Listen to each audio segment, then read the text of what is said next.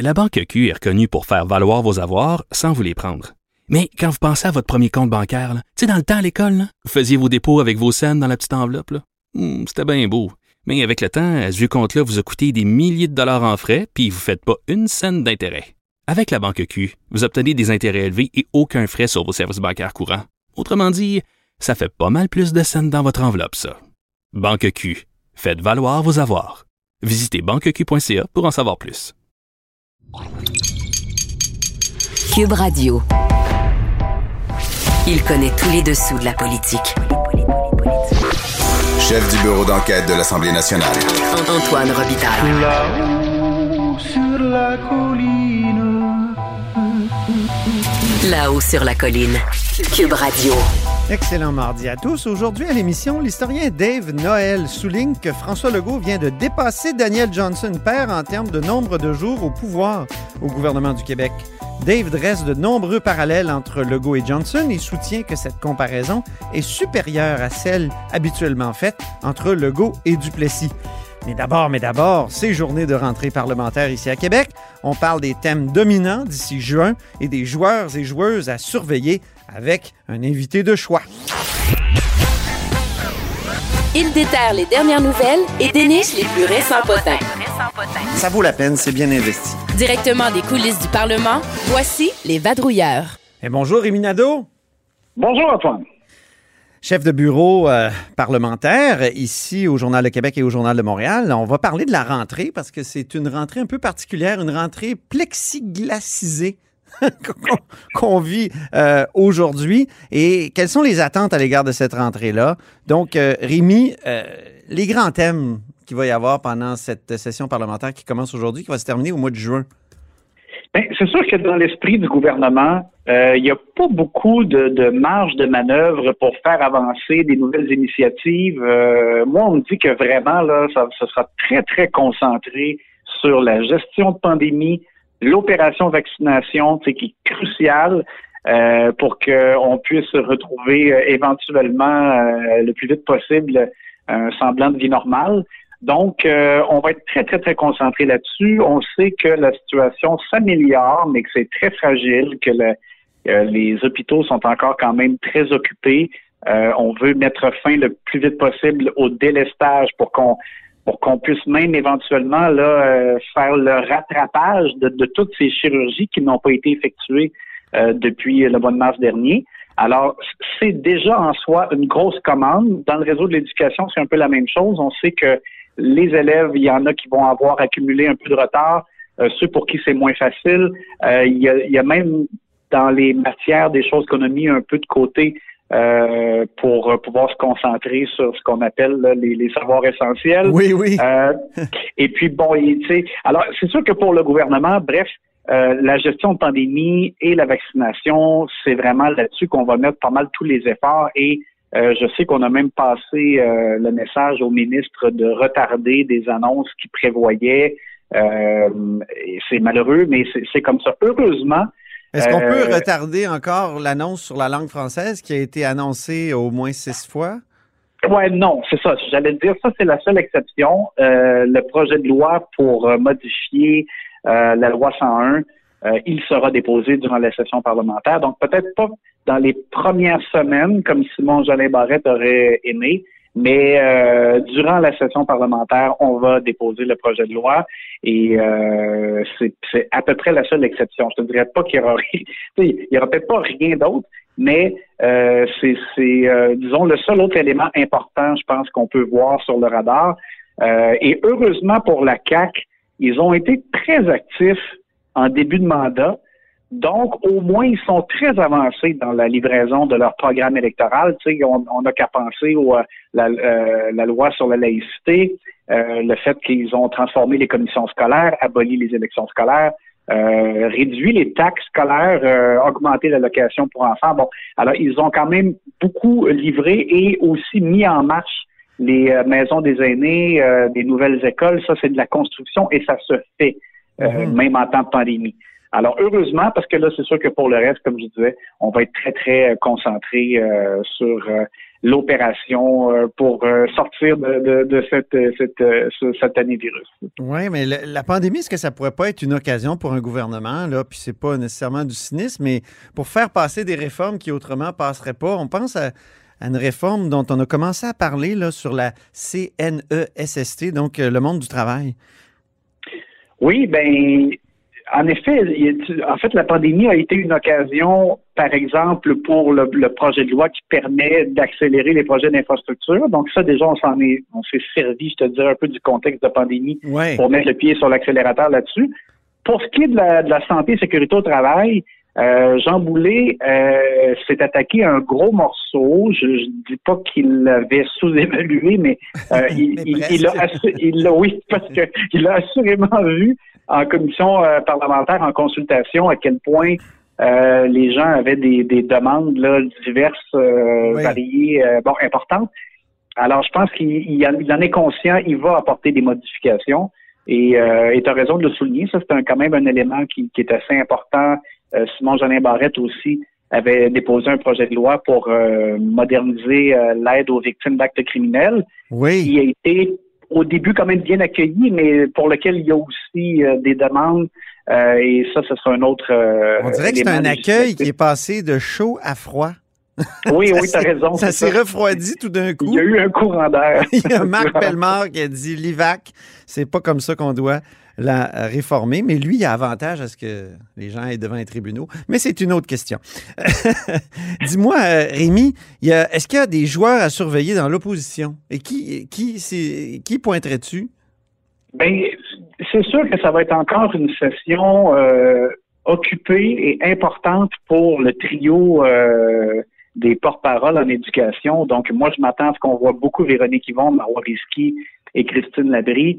Parce que en éducation, on sait, il y, a, il y a quand même encore beaucoup de pression sur le ministre Roberge. Euh, la, la question de la qualité de l'air dans les écoles, notamment, mais aussi ce dont je parlais tantôt, tout le rattrapage pour les élèves. Euh, alors ça, moi, je m'attends à ce que vraiment euh, les ces trois euh, étoiles-là, là, elles sont bonnes toutes les trois, Mhm. euh, soient très actives euh, et prennent beaucoup de place durant la session parlementaire. C'est un vrai trio Euh, redoutable. Il me semble que j'ai jamais vu ça, moi, dans. dans, dans, dans- ça fait 15 ans là, que je suis la politique au quotidien ici au Parlement. Un trio comme ça, là, opposé à un ministre, puis efficace, puis euh, le ministre en, en- perd ses, ses moyens. On a rarement vu ça. Oui, ben c'est ça, c'est que M. Roberge se retrouve un peu comme constamment sur la défensive à, à cause de leur efficacité euh, extrême, je dirais. euh, C'est ça. euh, chacune de leur côté et parfois ensemble dans des sorties euh, ou dans des dans des tirs groupés. Alors écoute, c'est effectivement là, c'est vraiment un trio étoile. Euh, sinon, ben je m'attends aussi quand même à un, un bon face-à-face constant entre Marie Montpetit et Christian Dubé. Euh, pour la question des tests rapides, mais aussi pour tout ce qui se passe dans le domaine de la santé. Euh, Marie Montpetit a montré euh, qu'elle avait euh, très rapidement euh, pris connaissance des dossiers. De toute façon, elle, elle connaît quand même le réseau de la santé euh, assez bien, même à- à- Mhm. elle avait des connaissances même avant d'avoir la responsabilité là, de porte-parole en matière de santé. Et euh, elle a montré qu'elle était assez redoutable aussi. Alors, ça, ça sera aussi euh, à surveiller. Et moi, j'aime toujours aussi, je te dirais, Oui. les face-à-face entre Manon Massé et François Legault. Ah oui. Euh, parce que je trouve Manon Massé très bonne dans ses domaines de prédilection, c'est-à-dire la défense des moins bien nantis.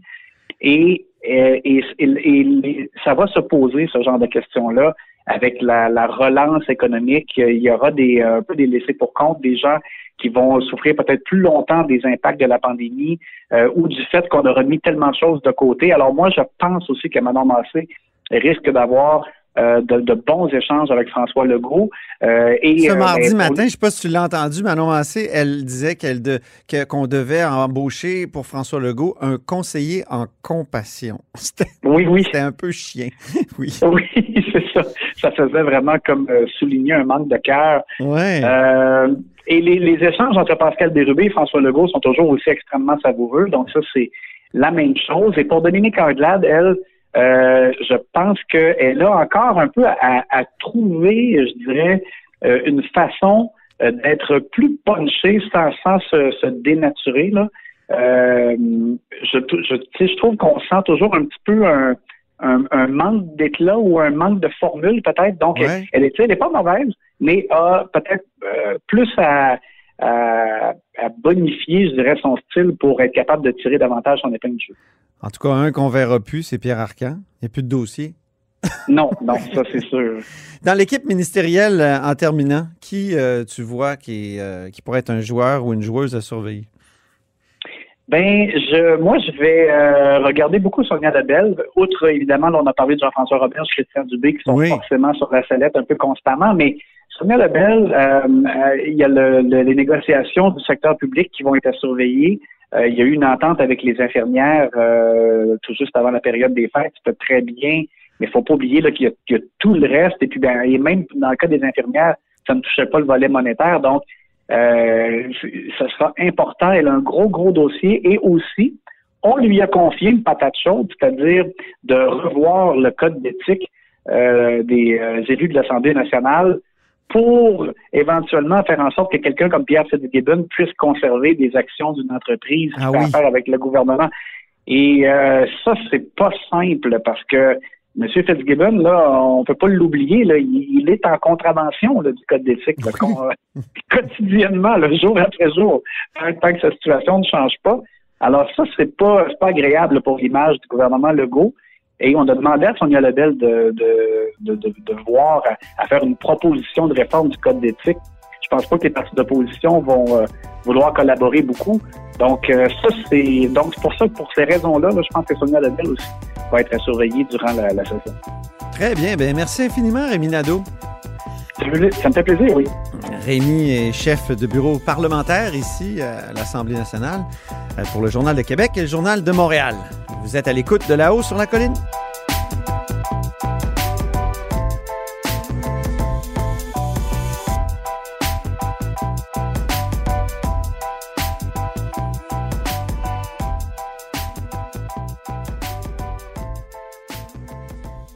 La Banque Q est reconnue pour faire valoir vos avoirs sans vous les prendre. Mais quand vous pensez à votre premier compte bancaire, tu sais, dans le temps à l'école, vous faisiez vos dépôts avec vos scènes dans la petite enveloppe. Hmm, C'était bien beau. Mais avec le temps, à ce compte-là vous a coûté des milliers de dollars en frais, puis vous ne faites pas une scène d'intérêt. Avec la Banque Q, vous obtenez des intérêts élevés et aucun frais sur vos services bancaires courants. Autrement dit, ça fait pas mal plus de scènes dans votre enveloppe, ça. Banque Q. Faites valoir vos avoirs. Visitez banqueq.ca pour en savoir plus.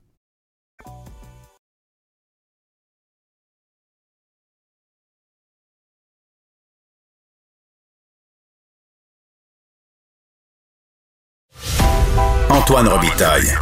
Il décortique les grands discours pour nous faire comprendre les politiques. Là-haut sur la colline. Depuis son élection, on a souvent comparé François Legault à Maurice Duplessis. Mais mon prochain invité souhaite proposer une meilleure comparaison. C'est Dave Noël, historien et journaliste au Devoir. Bonjour. Bonjour Antoine. Auteur de Mon calme général américain, entre autres, au Boréal. Dave, on va commencer par écouter un extrait qui illustre bien la comparaison que tu veux faire. Québec d'abord, c'est un appel à la coopération de, de tous les Québécois pour relancer le Québec sur la voie du vrai progrès. Québec d'abord, c'est le cri de ralliement d'un parti 100% québécois. Et il y a ici un homme fier sur l'estrade, et on a le droit d'être fier.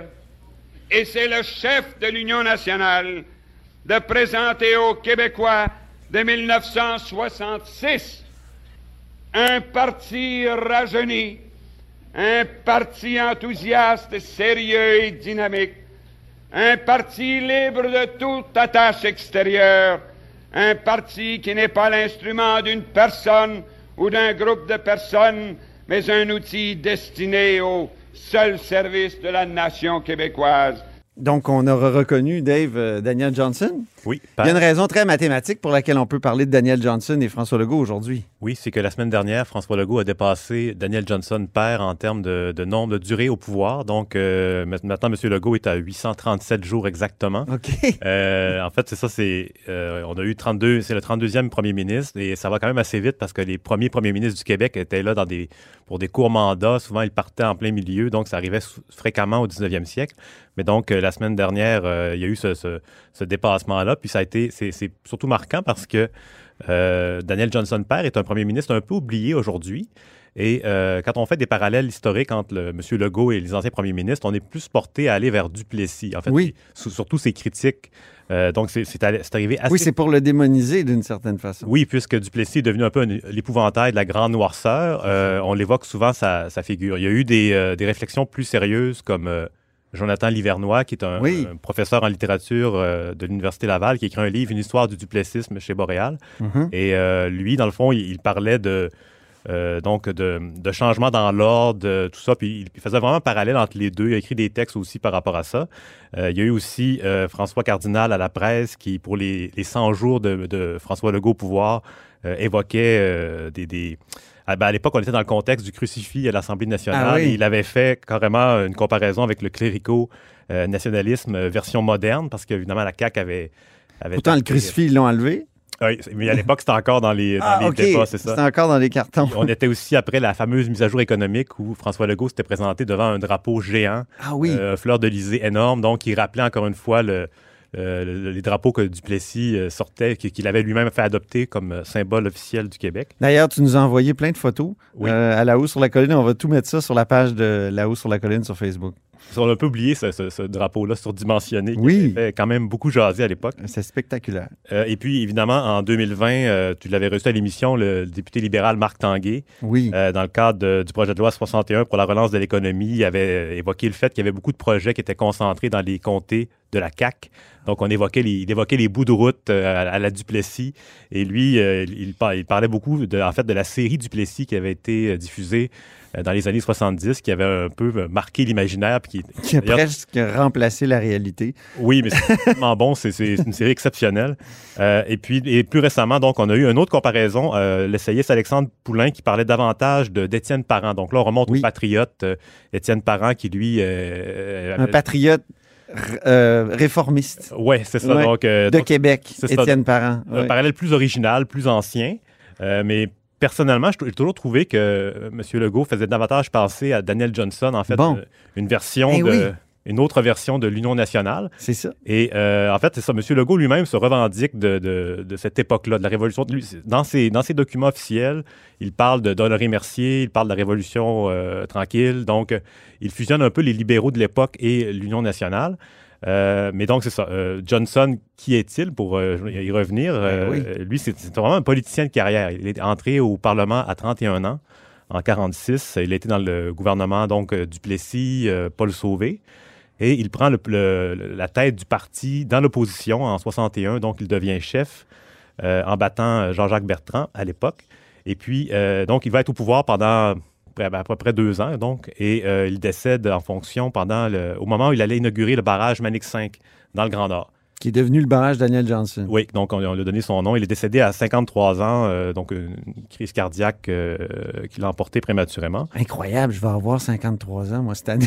Bon, oh mon Dieu. euh, ouais. Excuse. Euh, puis donc, c'est ça, les, les points de convergence.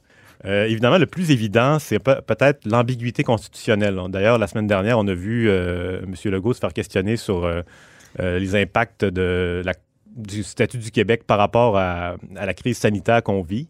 L'excellente question de Patrice Bergeron de la presse canadienne qui a dit euh, où, vous en, où en êtes-vous euh, par rapport à la souveraineté, le fédéralisme, hein, c'est ça? C'est ça. Puis donc, donc, comme François Legault, il, il a commencé sa carrière politique au Parti québécois comme indépendantiste, euh, l'auteur du budget de l'an 1 du Québec indépendant. Euh, il y a toujours cette espèce de, de on peut dire, d'ambiguïté qui, euh, qui est soulevée par plusieurs chroniqueurs. Et pour Daniel Johnson, évidemment, euh, on pense, mais en fait, on- évidemment, pas, pas tout à fait, parce qu'on a vraiment oublié ce livre-là. Il l'a signé parce qu'il l'a pas écrit. euh, c'est d'autres, euh, ses conseillers qui ont écrit ce livre-là. Ça s'appelle Égalité ou indépendance, signé en 1965. Et euh, donc, à l'époque, en 65, il y a le Rassemblement pour l'indépendance nationale, le RIN, Oui. qui est en montée. Et puis, on a le Parti libéral qui, avec le Maître chez nous. Donc, il y a comme un peu une surenchère. Et Daniel Johnson, avec l'Union nationale, pour se démarquer, il déborde un peu tout le monde en publiant ce livre-là, euh, qui prône donc l'égalité ou l'indépendance, mais c'est un peu une stratégie pour établir un rapport de force avec le fédéral pour avoir une nouvelle constitution. Il va très loin dans ce livre-là. Oui, tout à fait. Puis d'ailleurs, c'est ça. Il, il évoque aussi, par exemple, le fameux terme province qui est attribué euh, aux États fédérés de la Fédération canadienne. Et il, parle même de- d'État libre associé, ce qui nous rappelle un peu la proposition de- du professeur Patrick Taillon. Oui, euh, ici, à ce micro. Oui, c'est ça, donc, et qui évoquait qu'on pourrait éventuellement changer le nom du Québec pour État membre euh, donc, de la Fédération canadienne. C'est vraiment un, un document qui vise à renforcer la place du Québec dans l'ensemble canadien. Et dans ce égalité ou indépendance, il dit carrément que la, la- la Confédération canadienne n'est pas une fin en soi, euh, que donc le stat- d'autres statuts sont possibles. En termes de parallèle, donc 65, c'est exactement 50 ans avant la, la publication du document de la CAC un nouveau projet pour les nationalistes du Québec, qui est un Ah peu oui, c'est vrai. l'équivalent si on veut comparer les deux documents. Euh, donc, il y a comme un peu un, dialogue de l'histoire entre les deux documents. L'autre point, un autre point de convergence qu'on peut évoquer, c'est le volet équipe arc-en-ciel. Donc, euh, si on se rappelle, la coalition Avenir Québec, à l'origine, avait un logo multicolore avec du mauve, du bleu, du rouge. Oui, ça ressemblait à un cacatoès. Tout à fait. Et donc, c'était vraiment un, un assemblage de- de- de- d'anciens euh, péquistes, anciens libéraux, tout ça. Et euh, pour ce qui est de l'Union nationale de Daniel Johnson, c'est un peu l'inverse, en fait. C'est que son équipe était constituée de futurs péquistes et de futurs libéraux. Donc, par exemple, Claude Castonguay pour euh, les libéraux. Et euh, pour ce qui est des, des futurs péquistes, on avait Claude Morin, Jacques Parizeau, Louis Bernard, donc, mais plutôt dans le, au, sur le plan des conseillers. C'est une équipe de, Ouais. de l'ombre qui, par la suite, est devenue... C'était une coalition qui s'ignorait. Tout à fait. Oui, mais même dans, quand on regarde Égalité ou Indépendance, euh, Daniel Johnson écrit Il y a sans doute des extrémistes partout, mais les séparatistes que je connais, et il y en a dans mon propre parti. Euh, donc, il, est- il fait référence à des- au fait qu'il y a des séparatistes dans son parti. Euh, donc, il en est très conscient et il s'en sert aussi pour, encore une fois, se démarquer de- des libéraux qui avaient, avec Maître chez nous, l'équipe du tonnerre. Donc, il était vraiment en train de- de, C'est un parallèle qu'on peut faire aussi avec François Legault, qui a déjà admis qu'il y avait des souverainistes dans son parti. Tout à fait. Oui. Donc, c'est pas un. François Rebello, le premier d'ailleurs, Ouais, ouais. un des premiers euh, députés de la CAQ. Puis euh, sinon, ben, un autre point de, de- de convergence, on peut dire, c'est les, interventions étatiques quand même assez présentes. Euh, donc, euh, Daniel Ah oui, ça c'est intéressant. Donc c'est un parti de droite qui finalement pourrait être euh, réfractaire à ce que l'État intervienne dans l'économie, mais finalement, on s'aperçoit qu'il intervient pas mal. C'est le cas de Daniel Johnson, hein, qui finalement a complété la révolution tranquille de Jean Lesage. oui, c'est ça, parce que Puis c'est le cas de François Legault aussi, euh, qui finalement intervient énormément dans l'économie. Ben, pour ce qui est de Johnson, en tout cas, dans, dans le deux ans qui était là, un, un assez court mandat finalement, euh, on parle de- du réseau de l'Université du Québec qui a été mis en place, les cégeps, euh, Radio-Québec, qui à l'époque diffusait pas grand-chose, mais au moins a été créé. Mhm. Euh, et puis, la Société d'hab- d'habitation du Québec qui favorisait la construction de logements à prix modique. Et donc, il y a quand même mis en place beaucoup de structures. Sinon, pour d'autres points de convergence, peut-être des plans territoriaux. C'était pas le plan Nord déjà, mais Daniel Johnson euh, s'intéressait beaucoup au développement hydroélectrique. euh, euh, Mais le plan Nord, c'est plus Jean Charest, on pourrait dire? Oui, c'est plus Jean Charest, mais en même temps, déjà à l'époque, il y avait quand même des, des- des investissements encore plus massifs que ce que euh, les libéraux de Jean Charest ont pu faire. Oui. Euh, D'ailleurs, c'est Johnson qui est derrière le, le con- le fameux contrat de Churchill Falls Ah oui. avec Terre-Neuve, euh, qui, qui a été vraiment au bénéfice de. de- Le plus Québec. grand coup de l'histoire d'Hydro-Québec. Oui, et, mais à l'époque, il y avait un petit malaise, par exemple, parce que Ah oui? signer ce contrat-là impliquait qu'on reconnaissait une certaine forme de frontière du Labrador qui Oh. était contestée depuis 1927. Mais pour compenser, euh, Daniel Johnson avait mis en place la commission Dorion sur les frontières, qui a duré jusqu'en 72, et sûrement que M. Dorion pourrait en parler euh, longuement. C'est vrai, il faudrait que je le reçoive. Bonne idée. C'est d'ailleurs dans le Nord, à Manic 5, que, que Daniel Johnson est décédé. Et à l'époque de son décès, en relisant les, les éditoriaux, euh, Claude Ryan au Devoir, il disait euh, On ne saura jamais qu'est-ce qui serait arrivé s'il était resté euh, 5 ou 10 ans au pouvoir, parce que, évidemment, donc, son égalité ou indépendance, c'est un coup de force qu'il a tenté. Euh, il y a eu une conférence constitutionnelle en 68, en février, qui s'est un peu euh, terminée en queue de poisson. Il y avait déjà Trudeau qui était là à la justice au fédéral, qui a bloqué. Donc, euh, qu'est-ce qui serait arrivé? On ne peut pas le savoir, évidemment. Et euh, donc, à son décès, il est remplacé par euh, Bertrand, Jean-Jacques Bertrand. Et là, on s'en va vers la crise de Donc ça, c'est intéressant. Qu'est-ce qui serait arrivé hein, si Daniel Johnson était resté? C'est ça. Oui, là, on- en C'est histoire. une euh, grande question de... C'est l'Uchronie, hein? Oui, oui, les historiens ne sont, pas- sont pas très favorables à l'Uchronie. Ils tout cas, aiment les, pas ça. Les historiens francophones, hein, les anglo-saxons sont davantage friands de ça. Oui. Mais c'est intéressant. Qu'est-ce qui serait arrivé s'il était resté un mandat complet et Oui.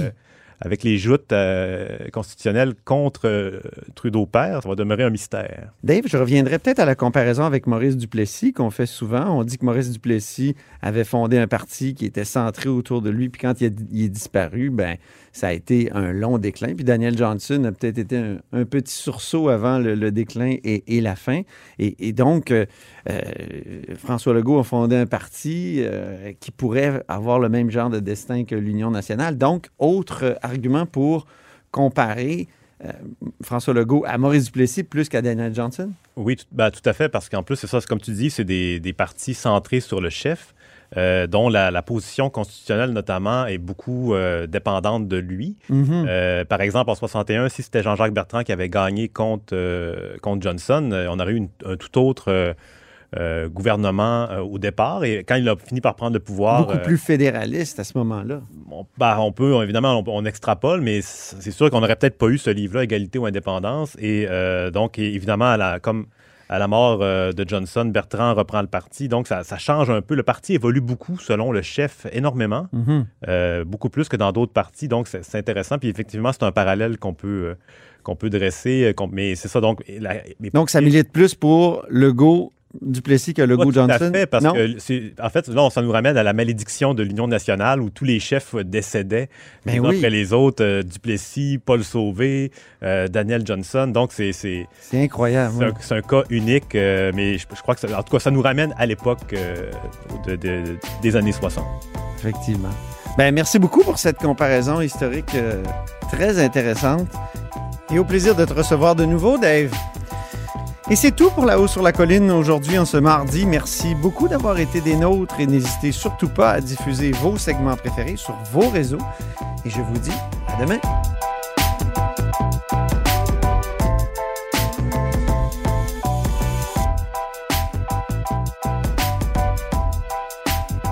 La Banque Q est reconnue pour faire valoir vos avoirs sans vous les prendre. Mais quand vous pensez à votre premier compte bancaire, tu sais, dans le temps à l'école, vous faisiez vos dépôts avec vos scènes dans la petite enveloppe. Là. Hmm, c'était bien beau. Mais avec le temps, à ce compte-là vous a coûté des milliers de dollars en frais, puis vous ne faites pas une scène d'intérêt. Avec la banque Q, vous obtenez des intérêts élevés et aucun frais sur vos services bancaires courants. Autrement dit, ça fait pas mal plus de scènes dans votre enveloppe, ça. Banque Q, faites valoir vos avoirs. Visitez banqueq.ca pour en savoir plus. Cube Radio.